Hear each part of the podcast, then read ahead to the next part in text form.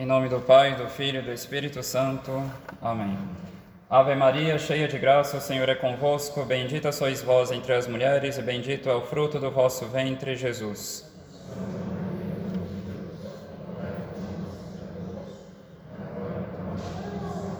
Nossa Senhora Aparecida, em nome do Pai, do Filho e do Espírito Santo.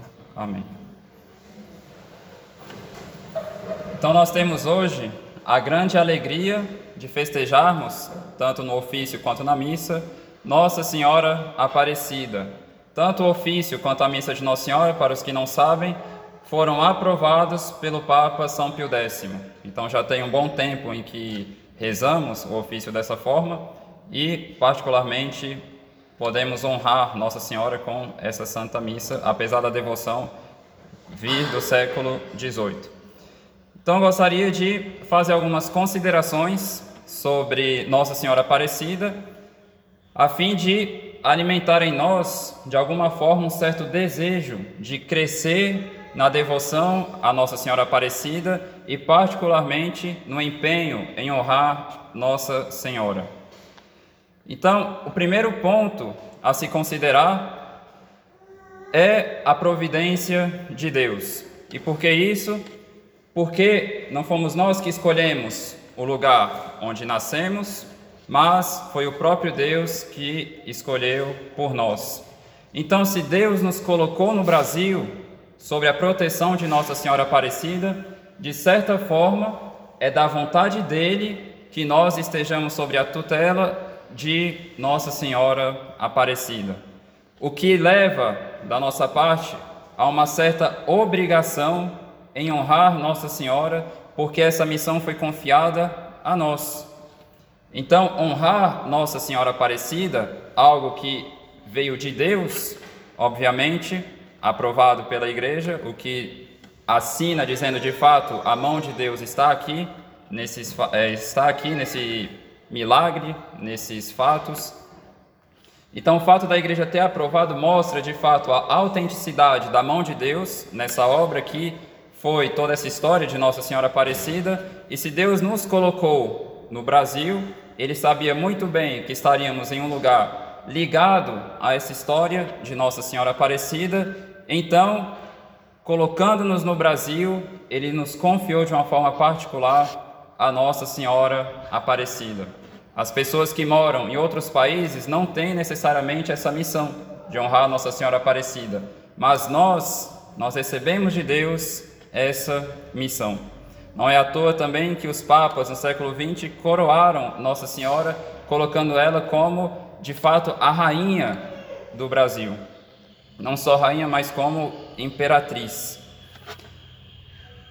Então, baseado nesse aspecto de que faz parte da providência de Deus nos ter colocado nesse contexto sob a proteção de Nossa Senhora Aparecida, então gostaria de fazer uma pequena reflexão sobre o modo como Deus quis ligar a história do Brasil à Nossa Senhora. Não se trata, obviamente, de uma interpretação oficial dos fatos. Trata-se apenas de ver alguns pontos da doutrina católica que os detalhes dessa aparição nos fazem lembrar. Então, a primeira coisa que nós sabemos em geral dessa aparição de Nossa Senhora algo que normalmente todo mundo sabe, mesmo os não católicos, é a questão da pesca milagrosa. Porque nós sabemos que tinham pescadores que estavam, por causa de uma necessidade local, tentando é, pescar peixes em uma época em que não tinham peixes, justamente, e depois de muito trabalho inútil, um pouco desesperados, ao menos um dos pescadores teve a ideia de fazer uma oração a Nossa Senhora então, o que, que aconteceu? Encontraram a imagem, primeiro a cabeça, se não me engano, depois o corpo, ou o contrário, agora esqueci a ordem, mas logo depois de terem encontrado Nossa Senhora, começaram a encontrar os peixes. Então, esses fatos, que tipo de coisa na tradição da igreja eles nos lembram? Né? Que tipo de ensinamento se fazia antigamente a respeito da pesca milagrosa? Particularmente, eu acho interessante o fato, ao menos eu não conheço outra aparição de Nossa Senhora ligada ao milagre da pesca milagrosa, é a única que eu conheço. E é interessante porque os padres da igreja, os santos, eles comparavam no Evangelho a história da pesca milagrosa às obras de apostolado. Obviamente, os pescadores, os apóstolos, eles simbolizam todos aqueles que são encarregados de algum tipo de apostolado. Obviamente, isso se trata primeiramente do clero, que tem essa missão de ensinar, né? ele recebe como graça de Estado essa missão de ensinar. Mas se, fa se falamos das famílias católicas, podemos falar também do apostolado delas na educação dos filhos, que é o dever de Estado das famílias, a educação católica dos filhos. Então, os pescadores simbolizam os apóstolos. E a rede com a qual eles pescam os peixes simbolizam as redes simbolizam as obras de apostolado. Então no evangelho nós percebemos, assim como também na história de Nossa Senhora Aparecida, nós percebemos que os que pescavam trabalhavam muito e sem frutos. E no caso de Nossa Senhora Aparecida, que se enraiza na doutrina da igreja sobre a influência de Nossa Senhora no apostolado, depois que eles encontram Nossa Senhora, eles conseguiram muitos peixes. Então isso nos mostra que se talvez nos nossos apostolados, seja o apostolado do clero, seja o apostolado das famílias católicas, ou outros aspectos também que irei abordar aqui, se talvez estamos trabalhando muito e sem frutos, é porque ainda não estamos nos apoiando como deveríamos no auxílio de Nossa Senhora. Então, os pescadores encontraram muitos peixes depois de terem encontrado Nossa Senhora. Também aqueles que são encarregados do apostolado conseguem trazer muitas almas para Deus depois que eles encontram concretamente Nossa Senhora por meio de uma verdadeira devoção. É o que diz São Bernardo de Claraval em um sermão sobre a Natividade de Nossa Senhora. Tal é a vontade de Deus que quis que tudo tenhamos por Maria. Se, pois, temos alguma esperança, alguma graça, algum dom salutar, saibamos que isso nos vem das mãos de Maria. Então, a mesma coisa, em uma família católica, se talvez os pais estão trabalhando com muito esforço e durante muito tempo sem muitos frutos concretos e grandes, é porque talvez falta encontrar Nossa Senhora para que nessa obra de apostolado, para que no momento em que jogarem as redes, ou seja, utilizarem os seus instrumentos de apostolado, possam colher muitos frutos com a ajuda de Nossa Senhora.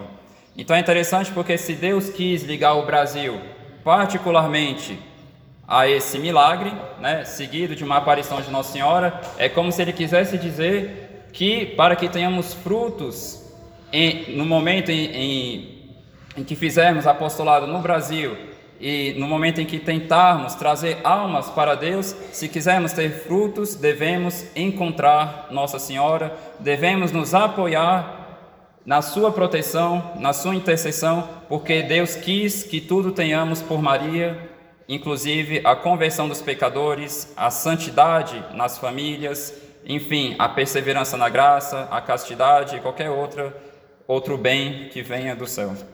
Então, Nossa Senhora dá fecundidade às nossas obras de apostolado. Outro fato curioso nessas aparições é o fato de ter sido uma imagem da Imaculada Conceição. É, Deus quis, então, além de ligar o Brasil a uma história é, de uma forma particular com Nossa Senhora, ele quis ligar também a Imaculada Conceição. Inclusive, o texto do Evangelho hoje é a saudação do anjo Gabriel a Nossa Senhora, em que ele chama Nossa Senhora de plena de graça. Por quê? Porque a Imaculada Conceição é particularmente ligada a essa questão do fato de Nossa Senhora ter sido plena de graça. Né? O mar de graças de Deus o tesouro das graças de Deus e a tesoureira das graças de Deus. Então, quando se fala da Imaculada Conceição, imediatamente devemos falar de uma pessoa em que a graça nunca encontrou nenhum obstáculo e, muito pelo contrário, tudo nela favorecia a graça. Então, quando se fala da Imaculada Conceição, devemos pensar na graça em Nossa Senhora. O que nos leva também, a história já nos mostrou isso, quantas e quantas graças Nossa Senhora não distribuiu pelo Brasil sob esse título de Nossa Senhora Aparecida, o que nos deve encorajar também a pedirmos graças e auxílios a Nossa Senhora Aparecida. Por que não pedir grandes graças seja, sejam graças materiais em relação a doenças, a dificuldades financeiras, qualquer outro tipo de auxílio material, por que não pedir grandes graças a Nossa Senhora Aparecida? Deus quis nos colocar sob uma particular proteção de Nossa Senhora Aparecida. Se nós, brasileiros, não pedirmos graças a Nossa Senhora Aparecida, quem que vai pedir? Então, essa missão foi particularmente confiada a nós. Se temos dificuldades nas famílias, seja com alguma criança, algum filho, com o marido, a mulher, se temos dificuldades nas famílias, por que não pedir graças a Nossa Senhora Aparecida? E não só graças pequenas. Às vezes as pessoas querem pedir uma graça é, simbólica, de, é, diria. Por que não pedir grandes graças? Por acaso falta poder a Nossa Senhora? Não foi ela que fez tantas coisas pelo Brasil? Só o fato de ter uma devoção tão unânime em um país dessas proporções é quase que extraordinário. É muito difícil ver em países pequenos, na Europa, por exemplo, em cada canto do país uma grande devoção ao mesmo título de Nossa Senhora. É quase um prodígio ver um país dessas proporções ter uma devoção tão grande ao mesmo título de Nossa Senhora, Aparecida. Então, outro aspecto que às vezes alguns autores também abordavam ao falar da pesca milagrosa, eles consideravam os peixes como graças que nós obtemos de Deus. Alguns associavam até mesmo a devoção à Nossa Senhora do Rosário. Por exemplo, quando rezamos o texto, é como se o nosso texto fosse a rede com a qual colhemos muitas graças de Deus. Então, talvez estejamos trabalhando há muito tempo na busca da perfeição, mas até agora tivemos poucos frutos, poucos peixes. E gostaria de lembrar então, baseado nisso, se talvez a devoção à Nossa Senhora não é tão enraizada em nós como deveria ser, não só com a língua e com palavras, mas em atos em verdade, como dizia São João Evangelista, nós podemos aplicar aquelas palavras de São Luís, né? Quantas pessoas talvez estão tentando se santificar sem se apoiar como deveriam na devoção à Nossa Senhora? E São Luís de Montfort dizia: Não creio que uma pessoa possa adquirir uma união íntima com Nosso Senhor e uma perfeita fidelidade ao Espírito Santo sem uma grande união com a Santíssima Virgem e uma grande dependência de seu socorro. E aqui é interessante notar, Dom Bosco, ele tem um sonho interessante, em que ele estava nesse sonho, as crianças do oratório dele começaram a cair e a serem arrastadas para baixo, ou seja, para o inferno. E ele percebeu que era o demônio que puxava essas crianças por meio de cordas que estavam amarradas aos pés delas. E quando Dom Bosco se aproximava das crianças para tentar ajudar elas, ele percebeu que essas cordas tinham nomes, ou seja, eram os pecados que estavam arrastando as, as crianças para o inferno. Então, por exemplo, tinha o pecado da impureza, desobediência aos pais, é, isso, aquilo, tinham vários pecados que estavam arrastando essas crianças. E algumas conseguiam, durante o caminho, pegar certas armas que estavam largadas pelo chão e elas conseguiam cortar essas cordas. E quando Dom Bosco foi ver essas armas, numa delas estava escrito devoção ao Santíssimo Sacramento, noutra, devoção, é, devoção a Nossa Senhora, em outra, devoção a São Luís Gonzaga, meditação e assim por diante. Só que Dom Bosco ele percebeu que não era qualquer tipo de arma que conseguia arrancar qualquer tipo de corda. Tinham cordas mais fortes do que outras e só algumas devoções conseguiam cortar qualquer tipo de corda. Então aqui, por exemplo, quantos pecados não arrastam tantas pessoas hoje em dia para o pecado, para o inferno, para longe de Deus em geral. Quantas coisas não arrastam as pessoas para isso? E talvez as pessoas não conseguem se livrar disso por falta de uma devoção concreta à Nossa Senhora. particularmente uma chaga na nossa sociedade hoje, são os pecados contra a castidade. Né? Se talvez tantas pessoas têm dificuldade em se manterem firmes nesse ponto, é por falta de uma devoção sólida à Nossa Senhora. E nós devemos nos perguntar: será que Nossa Senhora se interessa em nos ajudar? Será que ela se importa em nos ajudar? Então, alguns autores diziam que a nossa confiança em alguém se funda, se funda, sobretudo, em três coisas: no fato dela saber nossa necessidade, no fato dela poder nos ajudar e no fato dela querer nos ajudar. Porque para confiarmos em alguém, é primeira, primeiramente precisamos saber que ela sabe do que precisamos, né? que ela sabe da nossa necessidade e, de fato, quem melhor do que Nossa Senhora conhece cada uma das nossas necessidades?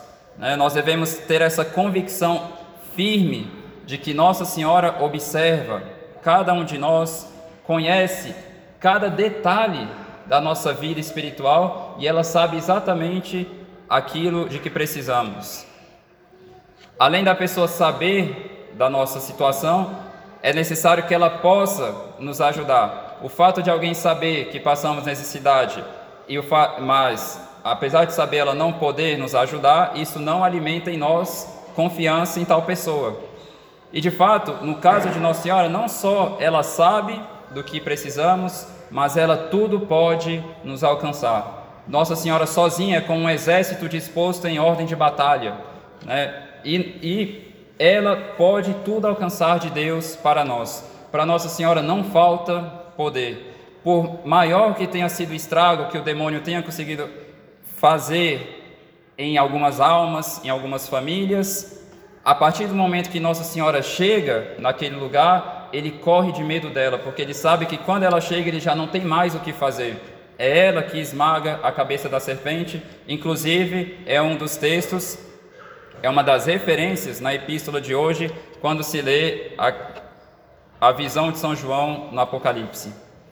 E por fim, além da pessoa saber e além dela poder nos ajudar, é necessário que ela queira, né?